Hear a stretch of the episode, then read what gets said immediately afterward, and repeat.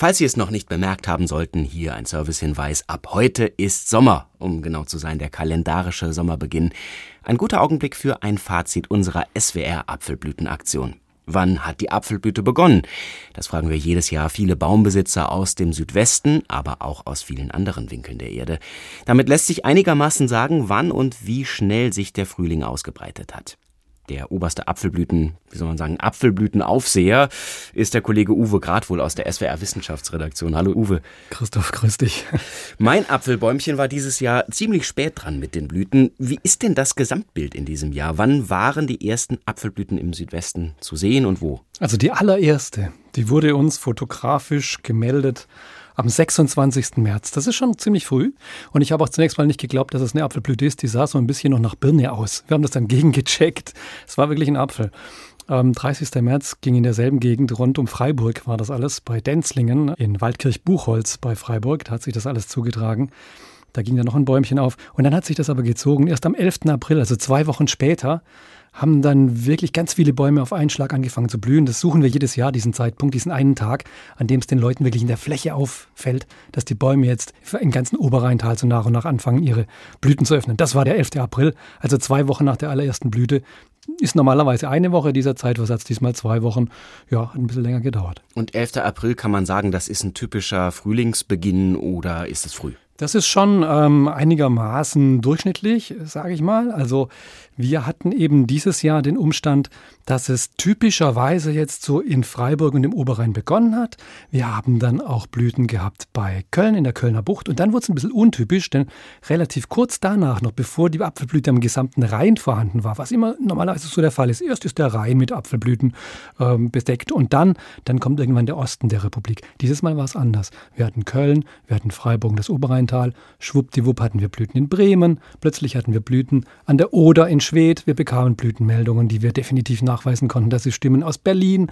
Wir waren in Nürnberg, wir waren in München. Also wir hatten so Blüteninseln über ganz Deutschland verteilt, in denen es schon blühte, aber eben noch keine geschlossene Blütenfläche am Rhein. Relativ ungewöhnlich war dieses Mal so deutet aber darauf hin, dass eben dieses Jahr vielleicht das Wetter nicht ganz so typisch war im Frühjahr. Mhm. Also im Südwesten typischerweise natürlich der Beginn. Du hast jetzt gesagt, einige ja, Blüteninseln in Deutschland. Und wie ging es dann weiter? Hat es sich dann von diesen Inseln aus weiter ausgebreitet? Ja, es ging dann doch tatsächlich weiter. War ja zu erwarten, irgendwie muss die Apfelblüte vorankommen. Sie muss Richtung Nordosten. Und sie hat sich dann allerdings relativ viel Zeit genommen, um den Nordosten zu erreichen. Also in Greifswald war sie dann 34 Tage später, ähm, um den 10. Mai herum, hat sie Greifswald in Vorpommern erreicht. Das heißt, wir brauchten 34 Tage von Freiburg im Breisgau nach Greifswald nahe der Ostseeküste an der Ostsee bei Rügen.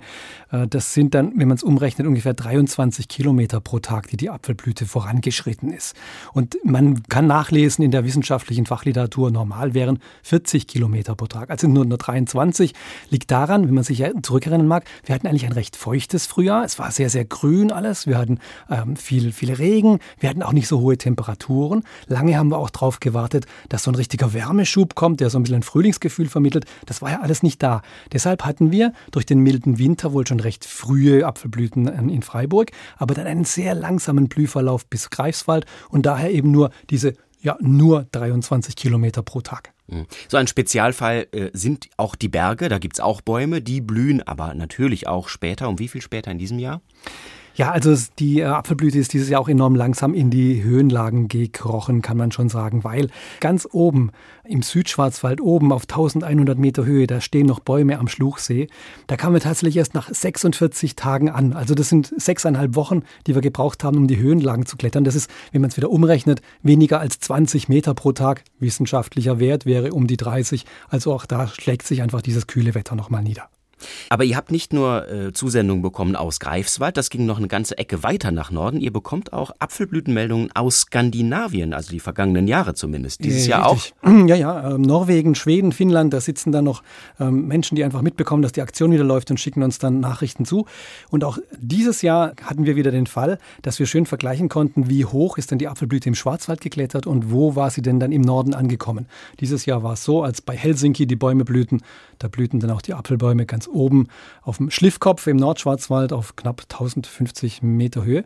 Und wenn man da hochgeht auf den Schliffkopf und sich umschaut und mal guckt, was da eigentlich so wächst, neben diesem einen Apfelbaum, der da da oben äh, steht, dann stellt man fest, das sind Birken, da ist so niedriges Gestrüpp, das ist eine relativ kahle Hochfläche da oben. Das ist durchaus auch etwas skandinavisch in der Anmutung. und das ist eben auch tatsächlich so, dass wir im Schwarzwald, wenn wir von unten nach oben gehen, haben wir verschiedene Klimazonen, die durchaus auch mit Klimazonen matchen, die eben weiter nördlich zu finden sind. Insofern haben wir in den höheren Schwarzwaldlagen einfach skandinavisches Klima und das zeigt sich dann auch bei der Apfelblüte. Ja, das passt. Ihr macht das schon eine ganze Weile mit der Apfelblütenaktion. Man kann sagen, die Aktion ist, naja, volljährig geworden. Ja, 18 Frühjahre habt ihr jetzt an Daten schon im Kasten. Da geht es ja natürlich auch immer darum, solche Tendenzen abzulesen. Wir reden ja viel über den Klimawandel zum Beispiel.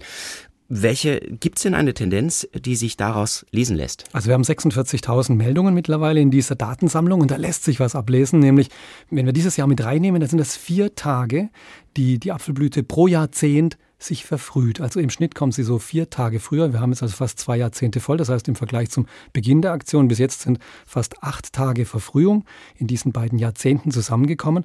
Das ist durchaus ein Wert, der sich messen lässt. Und es gibt noch andere phänologische Erhebungen zu Blühzeitpunkten von Pflanzen.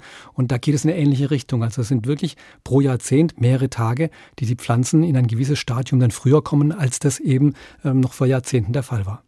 Ihr macht mit den Daten solche Apfelblütenkarten, wo man dann sehen kann, wie sich der Frühling praktisch ausbreitet. Wo werden die gesammelten Daten noch verwendet? Äh, die Daten werden von Studierenden verwendet für ihre äh, Arbeiten. Aber im Augenblick haben wir auch eine Anfrage von einer Zentralstelle, nämlich der Zentralstelle der Länder für, Achtung, EDV-gestützte Entscheidungshilfen und Programme im Pflanzenschutz. Oh, klingt super. Klingt super. Kürzt sich ab. ZEP sitzt in Bad Kreuznach in Rheinland-Pfalz. Was machen die? Die entwickeln Software, um Landwirte, Obstbauern auch zu unterstützen bei ihren Entscheidungen in, im Pflanzenschutz. Wann sprühen sie gegen welchen Schädling? Wie gehen sie da vor? Und die machen jetzt auch eine, ähm, ein Programm, das beschäftigt sich mit dem Apfelwickler. Der legt eben in jedem Frühjahr seine Eier da in den Apfelblüten, an den, an den Apfelbäumen ab. Und sie brauchen einen Datensatz, mit dem sie dieses Programm testen können. Und da sind wir jetzt gerade am drüber reden, ob wir unsere Daten dem zur Verfügung stellen können. No, klingt nach einer guten Geschichte. Danke, Uwe. Gerne. Das war Uwe Gradwohl, der Chef unserer Apfelblütenaktion, die in diesem Jahr gerade abgeschlossen ist. Ja, mit dem kalendarischen Sommerbeginn.